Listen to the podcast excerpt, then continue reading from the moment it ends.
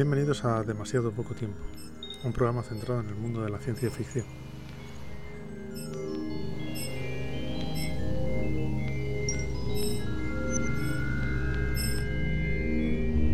Lo que pretendemos en este programa es ir sumergiéndonos en los diferentes subgéneros derivados de la ciencia ficción, independientemente de en qué formato estén desarrollados.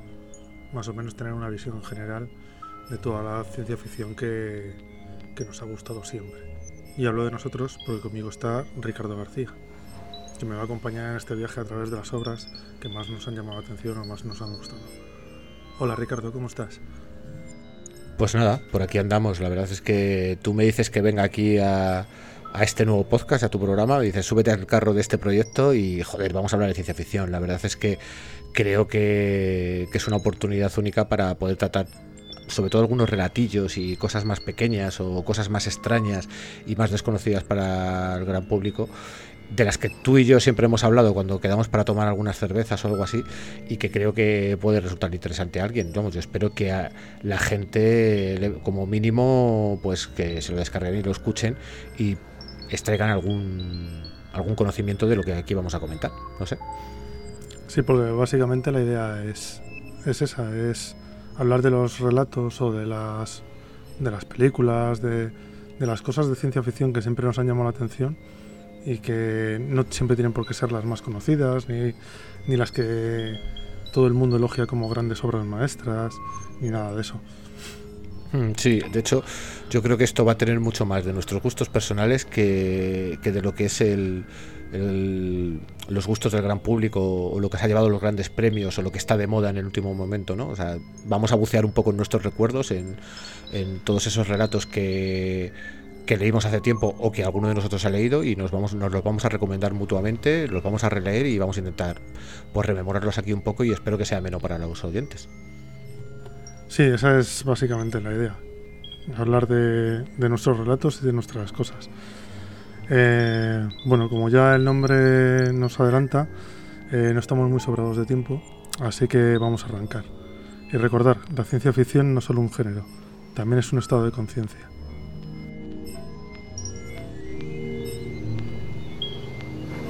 demasiado poco tiempo. Y si tienes que malgastarlo, acércate a la ciencia ficción.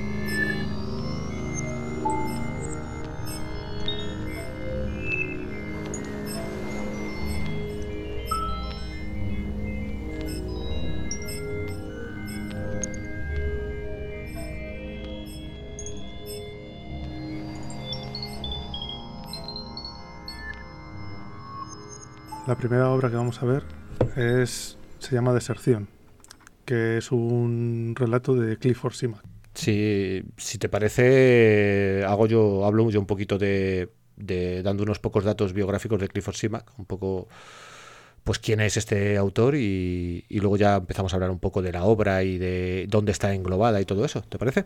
Me parece perfecto. Vale, pues bueno, Clifford Simak, nacido en Millville, Wisconsin en 1904 y fallecido en Minneapolis, Minnesota en 1988. Es un autor bastante prolífico, él fue periodista la mayor parte de su vida, tiene tres premios Hugo, eh, fue el tercer gran maestro en recibir ese título eh, después de Robert Heinlein y de Jack Williamson, con lo cual estamos hablando de alguien que estaba muy bien valorado por, por sus coetáneos, ¿no? por sus eh, compañeros escritores y bueno, era colaborador habitual de, dos revistas que yo creo que serán conocidas para todos los oyentes como son Astounding Science Fiction y Galaxy Science Fiction, que ahí ha publicado prácticamente todo el mundo. O sea, ahí ha estado Heinlein, Asimov, Clark, eh, es, son las dos cabeceras míticas de la de oro de la ciencia ficción y que además llegaron hasta bastante adentrado el siglo XX. Incluso no tengo muy claro si a día de hoy alguna de ellas sigue publicándose. Pero bueno, eh, que sepamos que este tipo, sobre todo, se dedicó a publicar relatos en estas, en estas dos cabeceras. Y bueno, sus obras más destacadas son Ciudad y Estación de Tránsito, y de hecho, sobre una de ellas, Ciudad es de la que vamos a hablar ahora.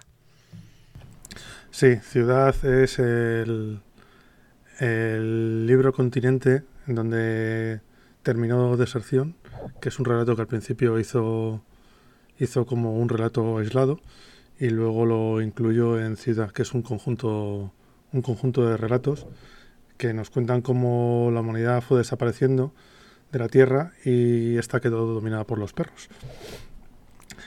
Eh, en esta Tierra los robots hacen de guardianes de la sabiduría para todos los perros y son los que tienen todas las historias. Aquí la verdad es que Clifford Simac hace de la necesidad una virtud, ¿no? Porque coge todos esos relatos que él, que él ya tenía, ¿no? Relatos por separado protagonizados por perros en su mayoría, y decide darles una hilación en, este conjunto de relatos, eh, inventándose un poco la historia de que, de que los perros, eh, es el mejor amigo del hombre, ya vive sin el hombre, y tienen una serie de mitos que se van transmitiendo y que se cuentan a los niños antes de dormir y se cuentan en las hogueras, y ese tipo de, de mitología que nos retrotrae un poco a a cuando, a cuando contábamos cuentos nosotros, cuando éramos cazadores recolectores y contábamos nuestros mitos intentando extraer un poco una lección de ellos, ¿no? Y ellos hacen un poco lo mismo e incluso en algunos momentos da la sensación de que, de que todos estos relatos son como una especie de, de, Biblia para ellos, ¿no? Y al igual que la Biblia, pues son todos esos relatos mitológicos de las religiones monoteístas que, de las que hay que extraer pues eh, esas lecciones éticas y morales, pues aquí cumple un poco esa misma función, ¿no te parece? Sí, además le da una vuelta un poco rara a toda la historia porque yo me había leído el, el relato al principio sin como un relato aislado, pero luego te enteras, claro, te empiezas a leer lo de ciudad y te enteras de todo el todo el trasfondo de lo de los perros y te da una vueltecita más de turca todavía a, los relatos.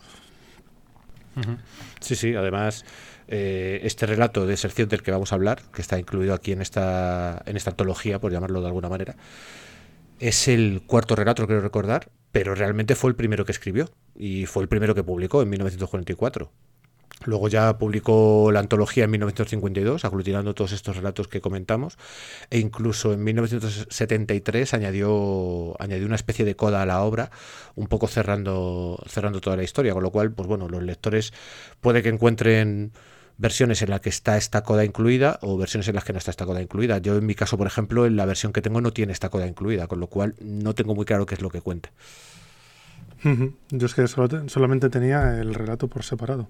Para mí fue todo un descubrimiento el, que tuviera que estuviera incluido en, en, un libro con más relatos. Pero bueno, yo creo que ya podemos empezar a pasar a resumir un poco de qué va de qué va el relato. Eh, aquí vamos a hacer todo tipo de spoilers porque esto es esto estamos hablando de, ya de ciencia ficción que tiene ya un, un poco de tiempo. Sí, además es que si no, además si no habláramos con spoilers, pues realmente no tendríamos un podcast que grabar. O sea, vamos a analizar relatos, son relatos cortos, no lleva mucho tiempo leerlos. En este caso, eh, yo creo que cualquiera puede acceder a ellos de una manera bastante sencilla. Y hombre, quizás en otros programas sí que nos metamos en obras más extensas que quizás lleven un poco más de tiempo a los oyentes, pero bueno, yo creo que en este momento pues vamos a, meternos a destriparlo un poco y a, hacer eso, hablar de ellos, hacer un resumen y, hablar, básicamente hablar tú y yo de, qué nos parece, porque qué ideas nos, nos propone, qué, qué, nos evoca, en fin. Al final esto es una conversación entre amigos y, lo que esperamos es que vosotros los oyentes seáis uno más de nuestros amigos, que en algún momento dado nos podáis hacer llegar vuestras impresiones y sobre todo nos digáis si os gusta o no os gusta un poco cómo lo estamos haciendo o incluso que aportéis alguna idea. Bueno, deserción eh, nos explica cómo la humanidad está, está empezando a conquistar eh, el espacio y eh, están conquistando mundos. Entonces lo que hacen para, para conquistar mundos es en vez de adaptar los mundos a nosotros, a los humanos, se adaptan a los humanos por medio de una máquina a la que le dan determinados parámetros, adaptan a los humanos como una forma de vida del planeta en el que quieren conquistar.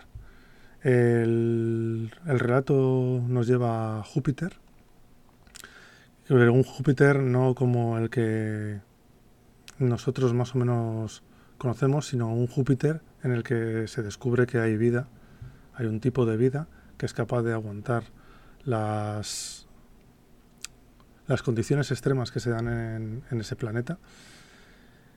Y lo que están intentando es conseguir que alguno de los hombres que sale transformado como una de esas formas de vida eh, les vuelva y les, y les diga si está bien o, que está, en qué está fallando la conversión. Pero hasta ahora, de los que han mandado, no ha vuelto ninguno.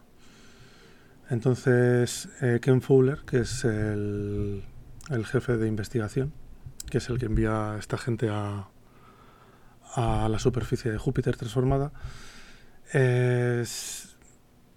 tiene al, al, enviar a la quinta persona y no volver, tiene una pequeña discusión con la con la jefa de transformación, que es la que maneja la máquina que transforma a los humanos en, en seres con otra naturaleza.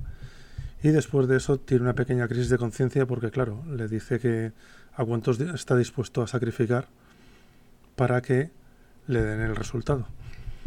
Entonces, lo que él decide es irse él y su perro, que les transformen y probar ellos a ver qué es lo que pasa y si está bien o está mal.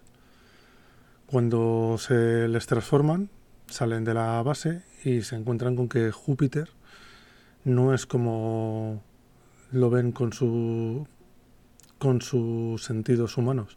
Para ellos Júpiter es como una especie de paraíso. Y en ese momento también se da cuenta de que puede hablar con, el, con su perro de tú a tú, de igual a igual, y empieza a notar como que su, su, su, su percepción de las cosas aumenta y no está capada por los sentidos que, tiene, que tenía como humano.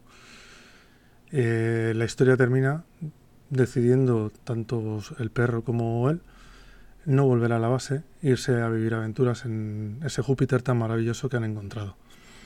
Bueno, pues, pues yo creo que, que realmente es un relato sencillo, pero podemos sacar bastantes cosillas de él por ejemplo, yo empezaría por, por hablar de, de, la idea, de esa idea que tiene un poco de, en vez de terraformar los mundos, sino que sea el hombre el que se adapte a los mundos, ¿no? Que es un poco lo contrario de lo que hace el ser humano.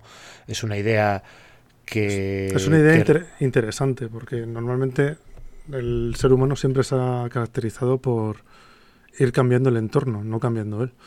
De hecho, es lo que hemos hecho en el planeta Tierra, básicamente. Y bueno, esto que, se conoce como pantropía, aquí realmente es una especie de protopantropía, porque no se está haciendo una modificación genética para adaptar al ser humano al entorno de Júpiter, sino que directamente se está como trasladando la mente del ser humano, incluye en este caso también del perro, dentro de los de, los cuerpos de estos seres que habitan en, en, Júpiter, que en la versión que yo he leído se les llama jovianos, no es exactamente eso, pero bueno, eh, la idea de pantropía habitualmente pues lo que utiliza es la ingeniería genética, ¿no? Para cumplir estas funciones. Y bueno, es una idea que no es eh, nueva eh, para nosotros porque ahora mismo está muy de moda lo que es el transhumanismo, toda esta historia de la modificación del ser humano para adaptarse y que incluso el término pantropía ya lo creó James Bliss en una serie de relatos en 1957, ¿no? En esos relatos que se llamaban semillas estelares. Pero yo creo que lo sorprendente es que este relato es del 44, o sea, aquí se está adelantando un poco a toda esta historia, aunque bueno, como hemos comentado un poco fuera de micro, es muy probable que que la de la ciencia ficción, incluso antes del 44, alguien hubiera tenido un poco esta idea, pero yo creo que aquí ya nos está planteando una idea interesante, ¿no? De cómo viven estos humanos en Júpiter, cómo tienen que soportar las presiones de, la atmósfera, las lluvias de, ácidos y de productos químicos y cómo la única forma que tienen de intentar conseguir su objetivo de explorar y colonizar el planeta, pues es utilizar el, los cuerpos de estos de estas criaturas, de estos jovianos, trasladando su mente a ellos, pues para poder por lo menos ver de primera mano y, poder manipular lo que tiene el planeta y ver si pueden obtener algún recurso de, de él, porque en el fondo todo esto eh, es una es una misión que no es una misión científica pura y dura, es una misión para lograr investigar a la manera de poder obtener los recursos del planeta. Sí, sí, es una concesión comercial. Eh, ellos están investigando básicamente cómo, cómo sacar todo. De todos modos, también me parece muy interesante que se plasmara, yo creo que es de las primeras veces en un, en un relato. También me parece muy interesante eh, la duda ética que le, que le propone la, la técnico que maneja el, el modificador, el que, la máquina que cambia el pensamiento de, cuerpo, en cuanto a que en un principio Fowler no tiene ningún problema en ir mandando gente. Le da igual, si se van dos y no vuelven, pues habrá que mandar a otros dos.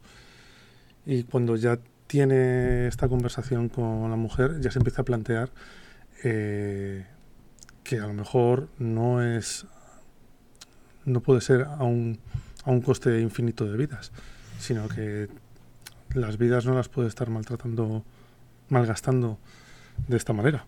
Mm, fíjate, yo creo que, esa duda ya está al comienzo del relato, o sea, porque eh, tenemos que tener en cuenta que el relato no comienza con Fowler enviando a la primera persona en esta misión. O sea, ya ha habido, creo recordar, no sé si ha habido dos parejas que se han enviado y no han vuelto y, no, y, se han perdido.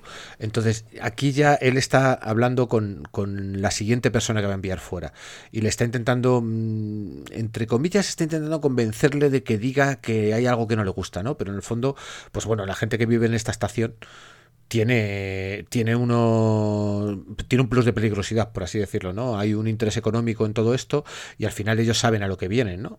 Sí, además eso es algo que ya dice, que ponen por escrito en el, relato, porque habla de que la gente de Júpiter conoce lo que es el miedo. Lo, lo dicen expresamente. Así que no es un, sabemos que no es un sitio al que vas sin ningún tipo de peligro ni nada, sino que sabes a lo que vas, sabes que te la vas a jugar. Sí, bueno, al final es un relato de pioneros quieras que no, pues eh, los pioneros saben a lo que van, ¿no? Las primeras personas que cruzaron el Atlántico para, para, para descubrir América, ¿no? Y, intentar conseguir todos esos tesoros que suponían que iban a encontrar en las Indias, etcétera, etcétera, sabían a lo que iban y sabían el peligro al que se enfrentaban, pero había un, había un premio al final del camino que luego pues resulta que a lo mejor no fue tanto premio, sí, fue un premio para, para los imperios que que colonizaron América, pero bueno, quizás no fue tanto para lo que es la historia de la humanidad. Aquí sí que se supone que, esta conquista del sistema solar y de otros cuerpos celestes pues eh, es un hito de la humanidad, pero en el fondo, como hemos dicho, pues no deja de haber unas corporaciones por detrás y unos intereses económicos. Pero bueno, eh, eh, también es interesante que en este primer tramo del relato ya se nos presenta a al perro, ¿cómo se llama? Touser, ¿verdad? Touser, el, el perro. Que es, que es un perro bastante anciano ya, que tiene Fowler y que le tiene bastante cariño. Ya vemos ahí que hay una relación y que realmente hasta el último tramo del relato no veremos exactamente por qué nos han metido aquí este personaje. Porque de hecho a mí una de las cosas que me chocó cuando empecé a leerlo eh, sobre todo cuando no vienes del libro de ciudad que sí que te está planteando todos estos mitos sobre los perros, lo primero que te choca es, pero ¿por qué te está metiendo aquí un perro? ¿Por qué te está metiendo el detalle? ¿no? Pues te está haciendo un pequeño plantado ahí para que luego tengas más adelante la, resolución. Sí, a mí al principio también me pasó un poco eso, porque vi el perro y digo, bueno, a lo mejor te quería dar un poco de ambientación, porque además también te habla de que si el perro ha estado con él en otros, en otros planetas, con lo cual también sabes un poquito del trasfondo de, Fowler.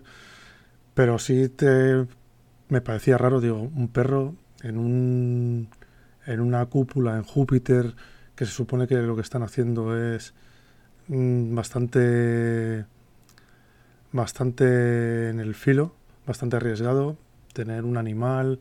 Sí, no lo encontraba hasta que, claro, al final te das cuenta que lo que te quiere poner también es un poco qué significa también pasar la mente tanto del animal como del humano.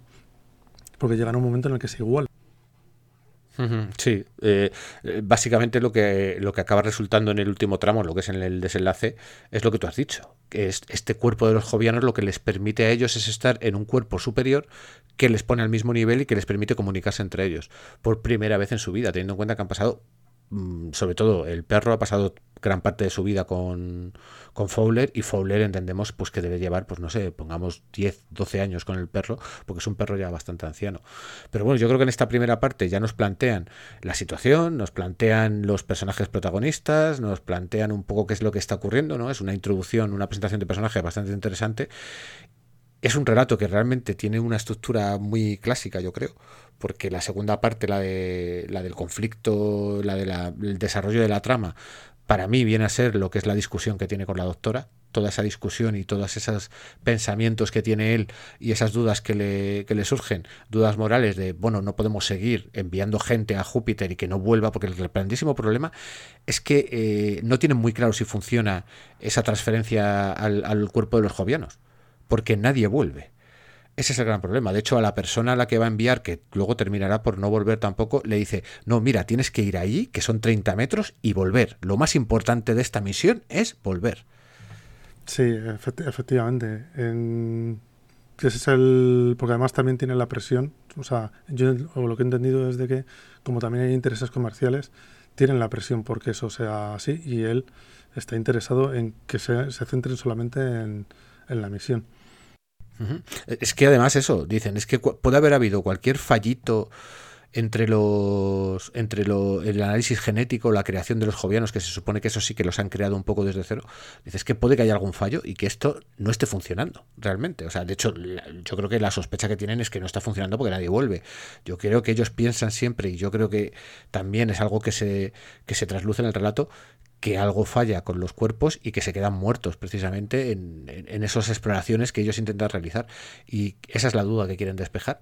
Y yo creo que en la discusión que tiene con la doctora, que realmente es un poco forzada para mi gusto, porque sí, la doctora está diciendo, vas a seguir enviando gente, vas a seguir sacrificando personas. Al final, el, uno de los temas que tiene esto es, mm, ¿el bien de la mayoría es superior al bien de la minoría? O sea, al final ese es el, tema un poco.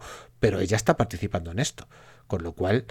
Eh, sí, está haciendo un poco de pepito grillo de Fowler, pero la doctora mmm, se podía negar también aunque bueno, también entendemos entre líneas que también está atado por un contrato y que tiene una cierta obligación de hacer todo esto. Sí, lo que pasa que yo creo que también ahí lo que la, doctora lo que ve es que a lo mejor está ya costando más de lo que debería, porque realmente en el relato sí que te dicen que se han tirado tres años estudiando a los jovianos para, para sacar el análisis, eh, un año me parece que era también para poder crear el cuerpo, porque tenían que tener definidas todas las funciones, y se supone que la parte sencilla, entre comillas, es la parte de probar los cuerpos. Y a, mí lo, que me, lo que me induce a pensar es que a lo mejor cinco, cinco personas ya son muchas para estar probando. Ya es como que normalmente no debería ir tan mal. Algo va mal y no lo has detectado todavía y vas a seguir mandando gente para que siga fallando.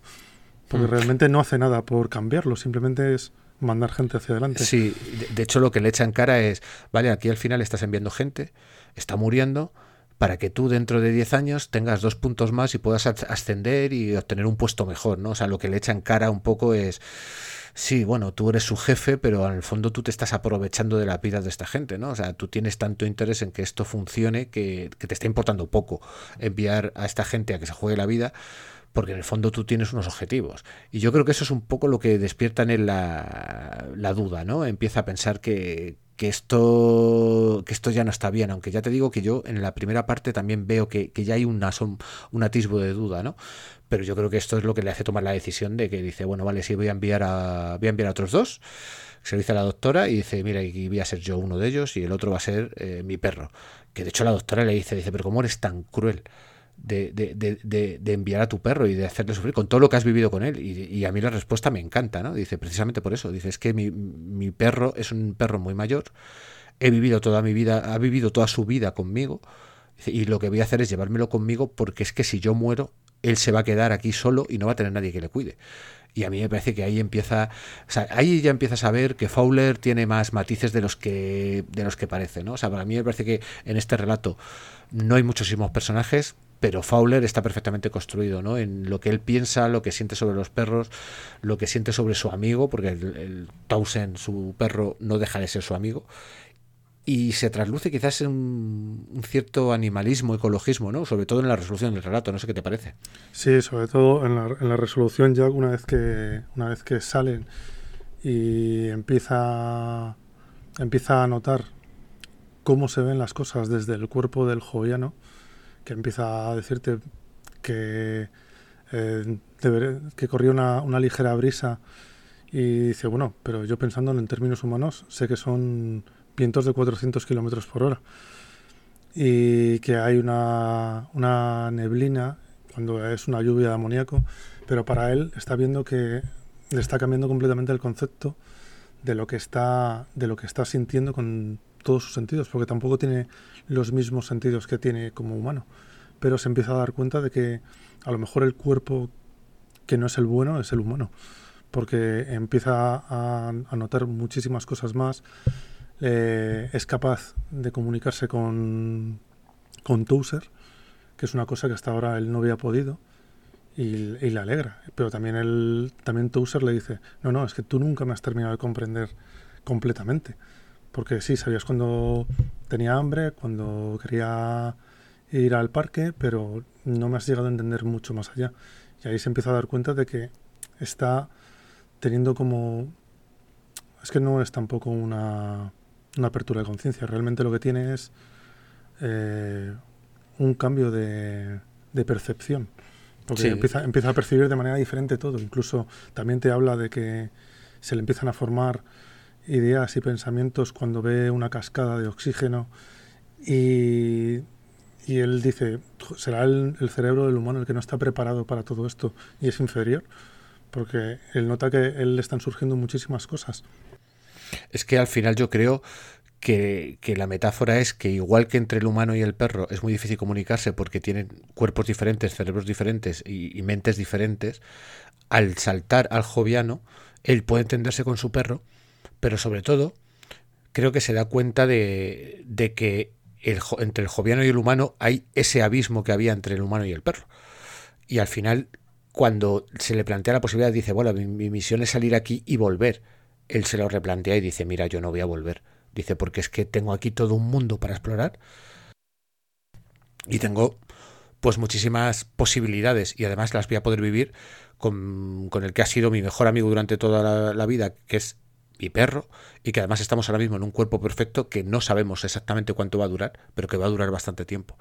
Y yo creo que al final sí que hay una, un cierto mm, ecologismo, ¿no? Por así decirlo, un neoecologismo, una cosa un poco un poco naif quizás, ¿no? De, de, los humanos estamos viniendo aquí a este, a este mundo a, intentar extraer sus recursos cuando si simplemente nos metemos en los cuerpos de los jovianos vamos a poder disfrutarlo incluso mucho más.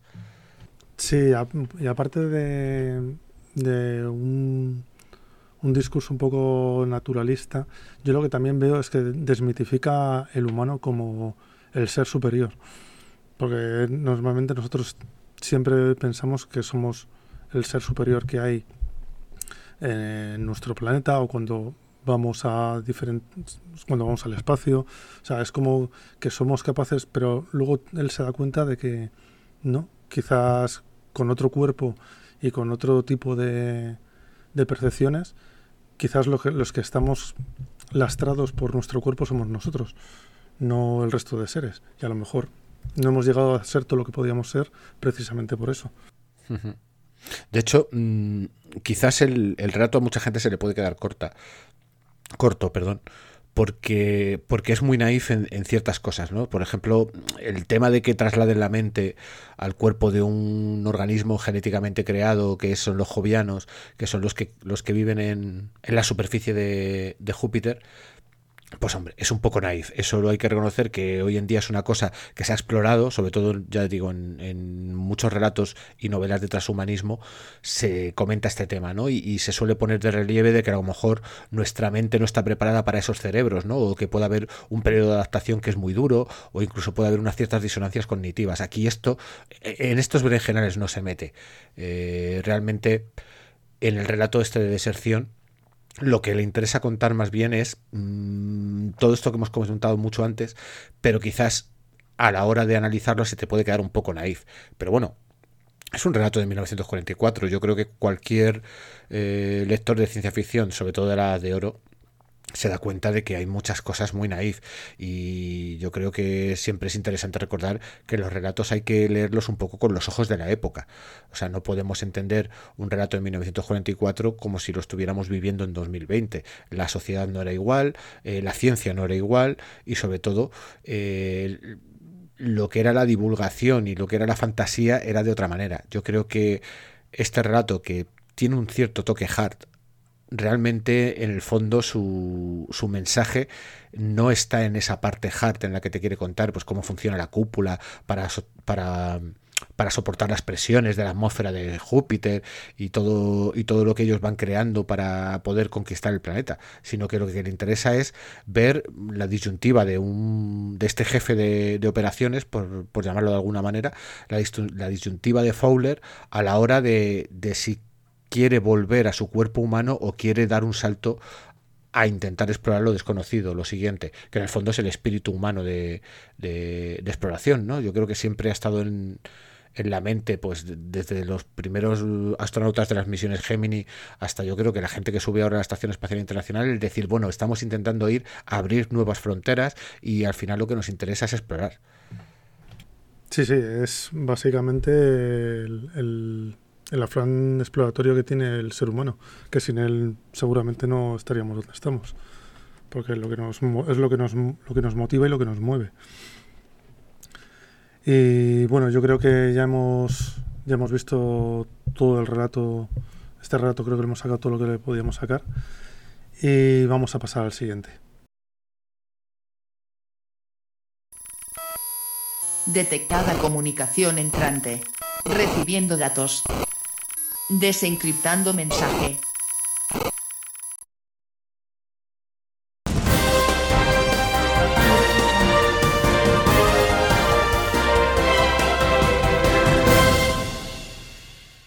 Bienvenidos a este espacio en este su canal sobre ciencia.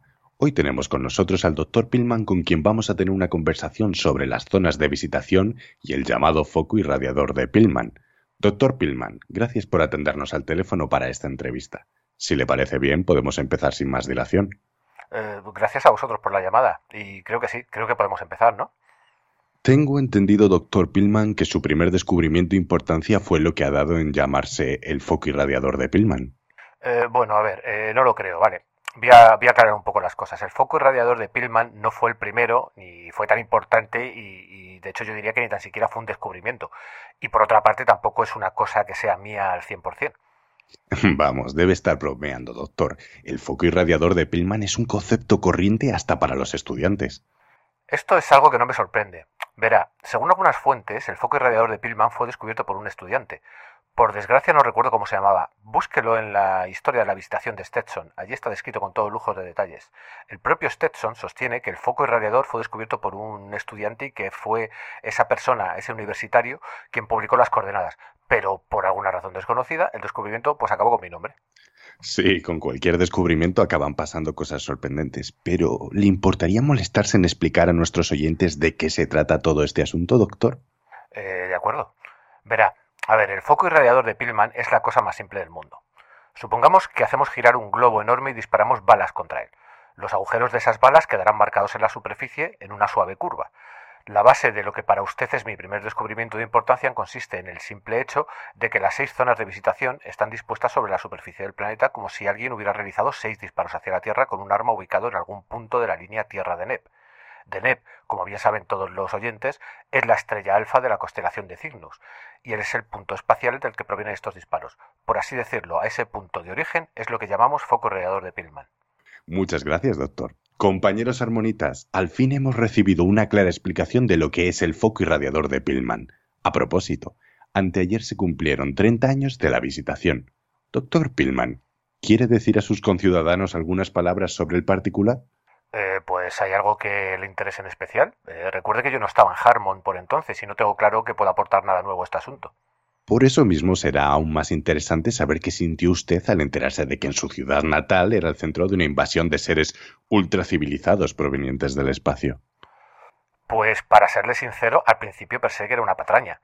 Eh, me costaba mucho creer que pudiera pasar algo así en nuestra pequeña ciudad de Harmon. No sé, hubiera sido más plausible en Gobi o en Terranova. Pero finalmente tuvo que creerlo, ¿no? Ah, bueno, sí, claro, finalmente la evidencia se impuso. ¿Y entonces? Pues verás, de repente se me ocurrió que Harmon y las otras cinco zonas de visitación. Bueno, perdón, me equivoco, por entonces solo había cuatro zonas conocidas. Como iba diciendo, se me ocurrió que todas estaban en una leve curva. Básicamente calculé las coordenadas y las envié al Instituto de Naturaleza. ¿Y en ese momento no se preocupó en ningún momento por la suerte de su ciudad natal? Bueno, la verdad es que no. Verá, aunque yo había llegado a creer en la visitación, no podría convencerme de que había algo de cierto en esos informes histéricos sobre barrios arrasados, monstruos que devoraban selectivamente solamente a los viejos y a los niños, batallas sangrientas entre invasores invulnerables y, y nuestros tanques, que además eran tripulados por humanos valientes y decididos. Todo me parecía un poco extraño. Ajá, Sí, la verdad es que tenía razón. Eh, si mal no recuerdo, nuestros periodistas arruinaron bastante la información. Pero volvamos a la ciencia. El descubrimiento del foco irradiador de Pillman fue el primero, pero no el último, probablemente de sus aportes al estudio de la visitación. Pues lamento decirle que realmente fue el primero y que también a la, a la postre ha sido el último. Pero sin duda usted se mantendrá al tanto de la investigación internacional que se lleva a cabo en las zonas de visitación. Sí, obviamente de vez en cuando leo los informes. Es inevitable tener curiosidad sobre todo este asunto. ¿Se refiere a los informes del Instituto Internacional de Culturas Extraterrestres? Sí, a esos informes me refiero. Son unos informes muy detallados, la verdad. Y en su opinión, ¿cuál ha sido el descubrimiento más importante en estos últimos 30 años? Pues verá, creo que podemos afirmar sin ningún género de duda que es la visitación en sí misma. Esto es un hecho sin precedentes y creo que ha abierto muchísimos campos de investigación.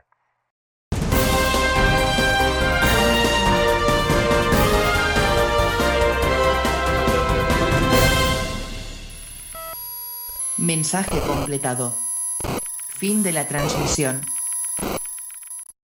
Esto que acabas de escuchar es el comienzo del libro Picnic junto al camino, de Arkady y Boris Strugatsky, publicado en 1972. Si ha llamado tu atención, ya sabes lo que debes hacer. Acude a tu librero, acude a tu biblioteca, busca el libro y léelo. Eh, bueno, después de esta pequeña pausa, vamos a continuar con, la con el segundo relato que hemos seleccionado para empezar con, con este podcast. Es un relato de Philip K. Dick que se llama La hormiga eléctrica. Eh, Philip K. Dick nació en Chicago, Illinois, en 1928 y murió en Santa Ana, California, en 1982. Eh, obtuvo el premio Hugo por El hombre en el castillo y es un escritor bastante prolífico ya que tiene 36 novelas y 121 relatos cortos.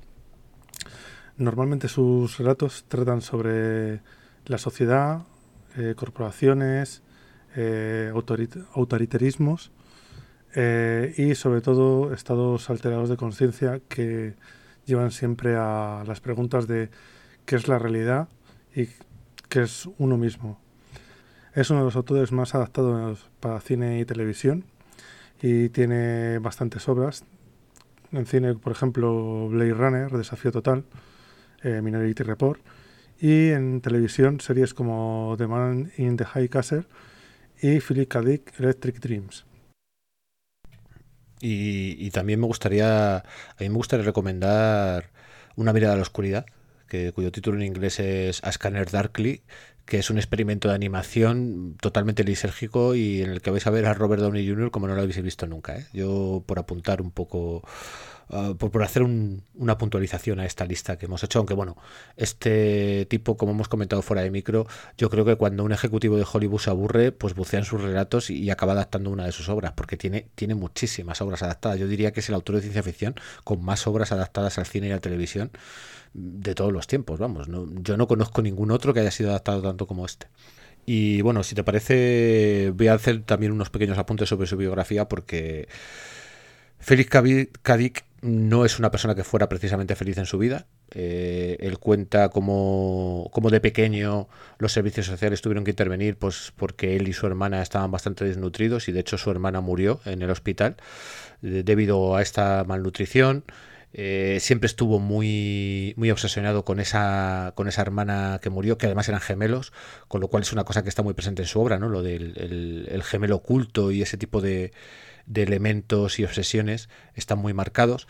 Y además es un tipo que a raíz de, pues creo recordar que era una intervención en el dentista, le dieron algún tipo de droga que le hizo producir, vamos, le empezó a producir alucinaciones y que a partir de ahí su vida pues empezó a tener este tipo de alucinaciones mucho tiempo. De hecho, se se ha especulado bastante con que Philip K. probablemente sufrió, sufrió, un brote esquizofrénico que le acompañó hasta el fin de sus días. Él, él, incluso llegaba a comentar de que tenía, tenía una entidad extraterrestre que se comunicaba con él y que le hacía revivir cosas del pasado, como vidas pasadas que él había tenido y, y todas esas obsesiones sobre esas vidas pasadas, sobre lo que la, la entidad le hacía ver, sobre cómo era la realidad realmente e incluso la persecución que tuvo por parte del gobierno porque bueno, el gobierno en un momento dado le puso, le puso bajo vigilancia por, por sus relaciones con algunos elementos de la izquierda americana y, y, también tuvo problemas con Hacienda, etcétera, etcétera, pues le hizo tener una,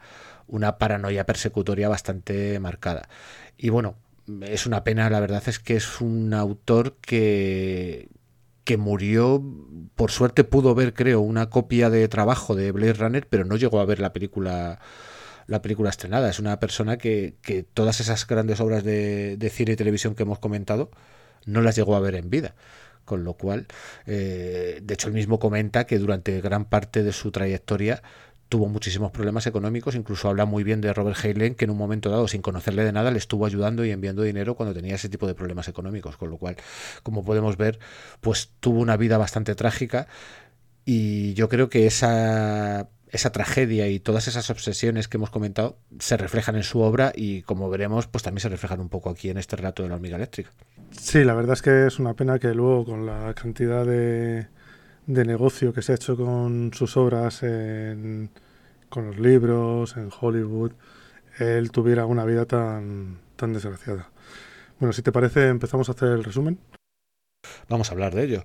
La hormiga eléctrica, pues a ver, la historia eh, comienza con un sujeto llamado Garson Poole, que se despierta en un hospital después de que ha tenido un accidente de trabajo, y ahí los doctores le informan que no es humano, que se trata de, que es un robot, eh, es un tipo que es una mezcla entre robot y organismo, al que coloquialmente se le llama hormiga eléctrica. Esto le pilla un poco por sorpresa, pero bueno, mmm, lo que más le llama la atención y lo que más le le preocupa es darse cuenta de que su empleo como gerente de una empresa de, armas pues no ha sido más que, pues, que una ilusión y que los dueños reales están por ahí de vacaciones mientras se hacía el trabajo duro. Y al volver a su casa eh, empieza a dudar acerca de su propia percepción, empieza a pensar que si él es un, un organismo robótico, pues quizás todo lo que está pensando no es real, sino que lo tiene programado. De hecho, en el hospital le han enseñado una compuerta que tiene en el pecho, en la cual da acceso a una serie de mecanismos, entre los cuales hay una una especie de cinta perforada con una serie de microperforaciones que a él le da la sensación de que eso es lo que puede lo que puede estar generando su realidad. Y ni corto ni perezoso, allí en su apartamento, decide empezar a hacer experimentos. Abre ese, ese compartimento uh, y empieza a manipular la cinta. De tal manera que dice, bueno, pues voy a coger y voy a hacer unos agujeritos aquí, en un punto como dentro de 20 minutos, a ver qué es lo que ocurre. Y cuando hace eso, pues de repente ve como en mitad de su, de su apartamento, pues aparece una banda de pájaros. Y tal como aparece, desaparece. Y dice, ah, vaya, parece que la realidad, o sea, esta cinta realmente controla mi realidad. Dice, bueno, pues vamos a probar otras cosas, vamos a probar a, hacer un cortapega, ¿no? A, a, cortar un trozo de realidad a ver, a ver qué es lo que ocurre. Y realiza este, este experimento y en ese momento él ve como de repente se queda como en una gran nada, no ve nada, no siente nada, solamente tiene su pensamiento, no sabe cuánto tiempo pasa y en un momento dado despierta y ve que hay unos técnicos que han sido llamados por una por una antigua compañera suya de trabajo o con una compañera suya de trabajo que tiene pinta de ser una antigua novia o algo así por lo que deja entrever el relato y que los técnicos le han le han reparado básicamente han empalmado bien la cinta transportadora le han dicho que, que el empalme que le había hecho había atascado el mecanismo y al atascarse había entrado como en stand-by y que por favor que no vuelva a hacer esto, ¿no? Que, que aunque él se haya dado cuenta de que es un, un, robot, pues que no tiene que hacer este tipo de experimentos. Con lo cual aquí el relato ya empieza a tener un cariz un poco extraño porque aquí parece que a nadie le extraña que este tipo sea un robot. Y el primero que, que no le extraña quizás incluso es a él que decide hacer todo este tipo de, de experimentos, ¿no? Entonces, bueno, en un momento dado... Eh, decide hacer eh, más experimentos con su, con su compañera y su compañera está bastante asustada y en un momento dado le dice que se vaya a su casa porque ha tomado la determinación de que va a hacer, por así decirlo, el experimento definitivo. Va a cortar la cinta completamente, de tal manera que, que ese haz de luz que pasa a través de los agujeros de la cinta perforada eh, reciba toda la información de golpe. Al cortar no hay agujeros, sino que todos los agujeros, por así decirlo, estarían recibiendo todo a la vez y quiere saber qué es lo que pasa cuando, cuando ocurra esto.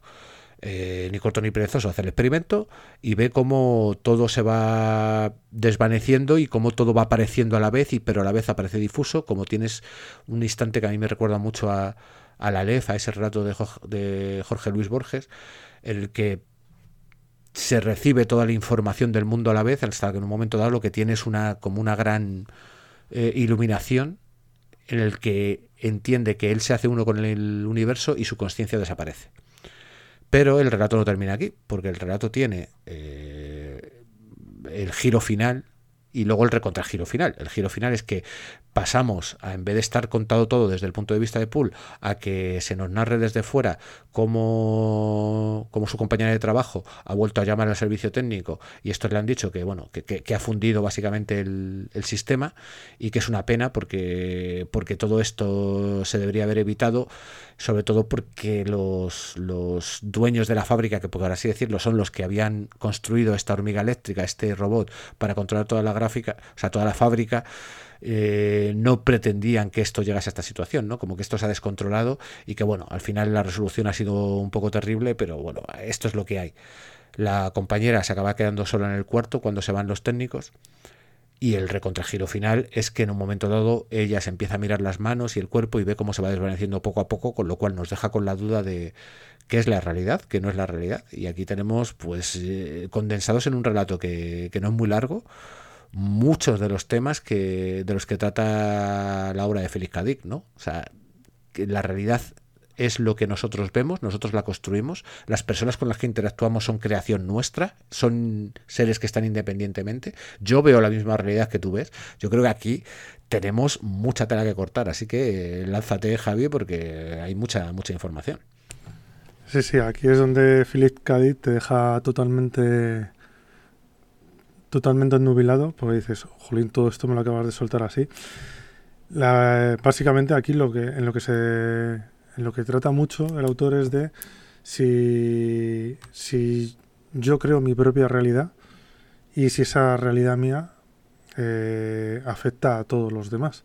Básicamente porque cuando él descubre que es un robot y descubre la, la cinta, él interpreta que esa cinta es la que le va dando todo lo que hay alrededor, o sea, toda la realidad que está a su alrededor. Que ya independientemente de que haya una cinta que sepa todo lo que va a haber alrededor, que la idea es un poquito un poquito rara. Es, es, una idea muy loca, es que es una idea muy loca, porque si tú lo analizas dices, vale, eh, la cinta crea toda la realidad, ¿no? Si tú te, pontes en, te plantas en ese punto de vista. Pero, de pero, la... pero ¿quién ha creado esa cinta? Eh, ahí está el que de la cuestión, claro, crea toda la realidad, crea las personas que están interactuando con él, pero ¿quién ha creado la cinta y quién la ha creado a él? ¿Sabes? Claro. Es que eso en ningún momento se mete en el relato, pero cuando terminas el relato dices... Está dando vueltas eh, ahí. Claro, es que el relato tiene, además tiene un ambiente muy extraño. O sea, a ver, Dick suele tener un ambiente muy extraño, ¿vale? O sea, todo... Eh, los personajes actúan de una forma que no te parece normal. Porque sí. este tipo tú lo piensas y dices, joder, ha descubierto algo que es súper terrible. Pero su afán es experimentar con la realidad, no es decir, bueno, pues suyo y voy a vivir mi vida lo que pueda y ya veremos lo que pasa. Pero al final, toda esa realidad que, y todos esos experimentos que le está haciendo, que al final te están dando la conclusión de que, de que toda su realidad, por así decirlo, estaba en la máquina, luego te pega el giro y te dice, no, no, este tío ya ha muerto, el robot ha dejado de funcionar, pero los personajes están ahí hablando. Pero es que luego te mete el giro final. O sea, a ver, mucha gente dirá, joder, es que está jugando, está haciendo el doble tirabuzón con Rezo y está siendo muy engañoso. Quizás sí, pero yo creo que con ese doble engaño lo que te hace es decir, vale, vale, espera, espera, vuelve para atrás. Hay que pensar qué coño está pasando aquí realmente. ¿Quién ha creado a quién? Efectivamente. Es está están, están, los están todos los personajes porque existe él o él está existiendo en el mundo del resto de los personajes. Que aquí te indica más como que todo el mundo está, está creado por su propia cinta. Con lo cual él sería un ente único. De todos modos, también... Eh, leyendo así el relato, a mí también se me ha ocurrido, extrapolándolo un poco con la vida de, de Philip K. El que esté haciendo una, un símil con el consumo de, de droga en cuanto a eh, cómo maneja tu realidad o cómo puedes cambiar tu realidad también eh, cuando consumes, eh, sobre todo como decía él que era LSD, que eran drogas, que eran drogas alucinógenas. Y me da, también me da un poco la sensación, extrapolándolo, que él habla como de tener un problema de salud y a partir de ahí empezar a empezar a experimentar también con la realidad y con, y con las drogas. Hmm. Sí, bueno, hay una metáfora clara, yo creo, ¿no? De, de, que él está percibiendo una realidad que el resto no perciben y que lo que quiere es ver hasta dónde puede llegar para saber si esa realidad es cierta o no. Al fin y al cabo, si era un esquizofrénico y tenía visiones, estás, estás viviendo una vida que tiene una parte que es real y tiene una parte que son esas visiones que son la que el resto de los seres que tú ves te dicen que no es real. Entonces, claro, él yo creo que llega un momento en su vida en que tiene una duda de sobre qué es la realidad terrible y eso se ve reflejado aquí, yo creo. O sea, todo lo que está haciendo es, vale, para empezar, yo soy un humano que de repente le dicen que es otra cosa, que podríamos extrapolarlo a tú eres Félix Cádiz y de repente te dicen que tienes una enfermedad. Dice, vale, y yo que tengo esta enfermedad y sé cómo funciona, y es que probablemente él utilizaba las drogas alucinógenas para modificar esa realidad, pero no solamente eso, sino que las drogas que les recetasen los médicos también afectaban a, a su realidad.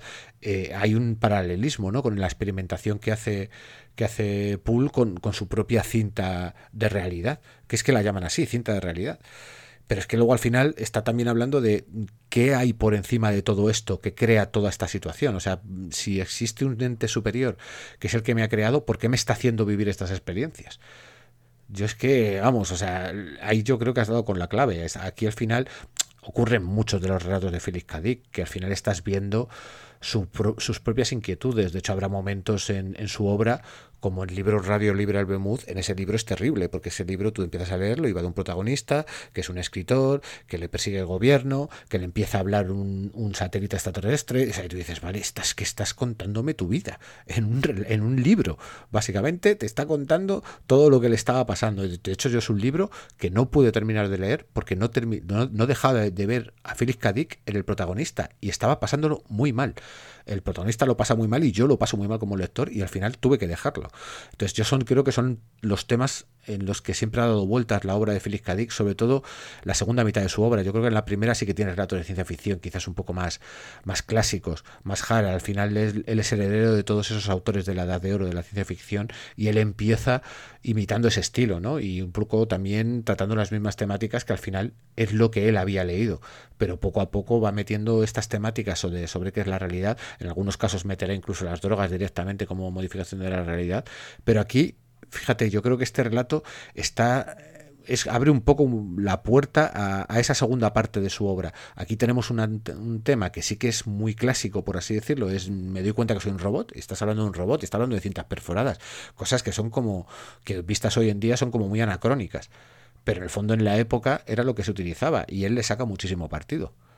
Sí, claro, es que eso él está jugando con, las, con los elementos que tenía en su momento, claro, no puede adelantarse a eso, pero aparte también otra cosa que te deja también muy, o a mí por lo menos, es cuando termina y desaparece la compañera del trabajo que te dice, vale, eh, él crea la realidad de todos, pero esa realidad dónde se está creando. Porque además hay alguien por encima de él que lo está viendo y está viendo cómo va desapareciendo todo poco a poco según se va apagando el, su, su cinta de realidad, por así decirlo. Fíjate, yo ahí incluso tengo la duda, porque en ese momento a mí me da la sensación de que él ya ha dejado de funcionar, con lo cual yo creo que ahí es, tra es tramposo Dick. ¿Sabes? Yo creo que quizás está jugando a meter el giro final, ¿no? O sea, que es algo que es, es algo muy clásico en los relatos de terror, de ciencia ficción, incluso de fantasía, ¿no? El que al final tiene que haber un giro final que te deje con el culo torcido. Pero también se puede extrapolar a eso, ¿no? De, de, de si al final la mujer desaparece, ¿de quién? ¿Lo que hemos vivido es una cinta de realidad nuestra? al final del lector o hay un espectador externo que tiene una cinta de realidad que es la historia que nos acaban de contar. Es que estos son temas en los que, vamos, de los que la obra de Dick está llena de ellos y sobre todo de los que se puede hablar mucho tiempo y no digamos nada el uso que se ha hecho de esto en, en, otras obras de ficción porque vamos a mí todo este relato cuando lo estaba leyendo y cuando lo terminé porque yo hacía podía hacer 25 años que no me lo releía ¿eh? y, y, me ha vuelto a sorprender y me ha vuelto a parecer buenísimo a mí me estaba recordando algunas temáticas que aparecen en la trilogía de Matrix de una manera que yo decía, hostia, es que están jugando un poco, un poquito a lo mismo, ¿no? Lo que pasa que, claro, en Matrix ya tienes el código, que es lo que conocemos hoy en día, ¿no? Eh, la informática hasta donde ha avanzado, y en la época de Félix Cadiz, pues tienes la cinta perforada, que es lo que él conocía.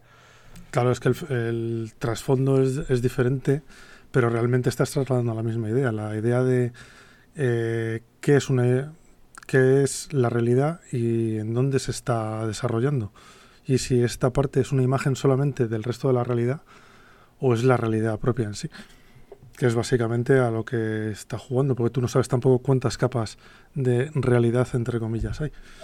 Puedes estar subiendo de capa cada vez, porque eso de que a lo mejor lo que estábamos hablando antes, de que vaya desapareciendo poco a poco, es como si una parte se estuviera apagando, pero puede seguir quedando otra, otra encendida.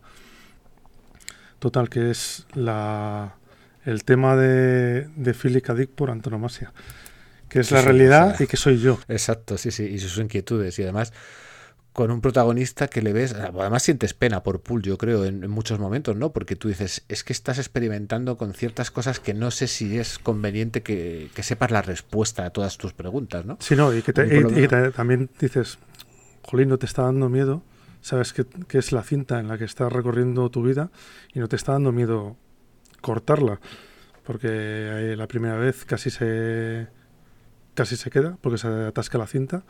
Las atasca la. La segunda vez lo, tap- lo tapa todo, Sí, lo tapa con lo cual sufre ese momento, esa- esas horas que además él no tiene muy claro Él pierde, cuánto tiempo claro, va a pierde, ser. pierde la- pierde con- completamente la, la noción del tiempo y del espacio porque no tiene nada en la cinta. Y y luego al final cuando ya decide cortarla, ¿no? Es como recibir el- el- la realidad de golpe. Que de hecho la sensación que te da cuando termina es que él se ha hecho uno con el todo. O sea, él no tiene una sensación de morir, él no te narra Sí, que es- esté muriendo. Lo que te narra es, es que de repente todo eh, está ocurriendo a la vez y todo está mm, a, a lo bestia, Sí, ¿sabes? es como que ha trascendido y está viendo una visión superior a lo que él tenía del mundo, porque es capaz de verlo todo a la vez. Y Sí, además a mí, me da la, a mí me da la sensación de que cuando cortas la cinta y la cinta deja de, de correr, como que hasta el tiempo se le para, ¿no? Como que está en un único instante en el que lo está viendo todo. Bueno, pues yo creo que la parte más interesante o, más, o que más se podía analizar del relato ya hemos terminado con ella. Y si quieres añadir algo más, y si no, nos vamos despidiendo. No, yo creo que hemos hablado ya. eh, Esto sería ya seguir dando vueltas en bucle sobre los temas de Félix Kadik, lo cual entra ya en, en el más puro ámbito de la filosofía y la metafísica, y yo creo que llevamos bastante tiempo ya hablando de esto y no, y no vamos a entrar en ese bucle. Yo creo que es suficiente. Vamos, yo espero que, que con estos dos relatos que hemos analizado, mm, los oyentes le hayan llamado la atención, incluso si no se los han leído, que se acerquen a ellos, ¿no? Porque yo creo que es interesante los temas que tratan. Son relatos cortitos, son una cosa muy sencilla y muy, muy asumible. Y bueno, aquí hemos dado unas pinceladas, ¿no? Y algunas claves de, de lo que nosotros creemos que tratan estos relatos, que yo creo que cualquiera puede incluso sacar sus propias conclusiones y, y que sean totalmente diferentes a las nuestras. Efectivamente, sí, porque además esto, como decíamos, es una conversación entre dos amigos y interpretaciones, esto está abierto a todas. Entonces sí que os invitamos a que los leáis y si tenéis algo que contarnos o lo veis de una manera diferente, nos lo digáis. Y con esto termina el, primer programa de demasiado poco tiempo. Y nada, esperamos que os haya gustado, que os haya, que os haya picado el gusanillo por, por leer relatos que aunque no sean grandes obras súper conocidas, sí que son muy interesantes. Y con esto nos vemos en la siguiente. Venga, un saludo. Venga, un saludo. Y en el siguiente podcast Bueno, en esta última sección eh, normalmente vamos a intentar adelantaros de qué va a ir el siguiente podcast. Nos parece bien, nos parece buena idea que si os interesa lo que vamos a hacer, pues que podáis leerlo o verlo antes y así podéis analizarlo a la vez que lo hacemos nosotros. Entonces, bueno, el, segundo, en el segundo capítulo vamos a, vamos a analizar todos los males del mundo de Isaac Asimov y Chronopolis de J.G. Ballard. Así que ya sabéis, si os interesa, haceros con estos dos relatos y los analizamos en el siguiente podcast.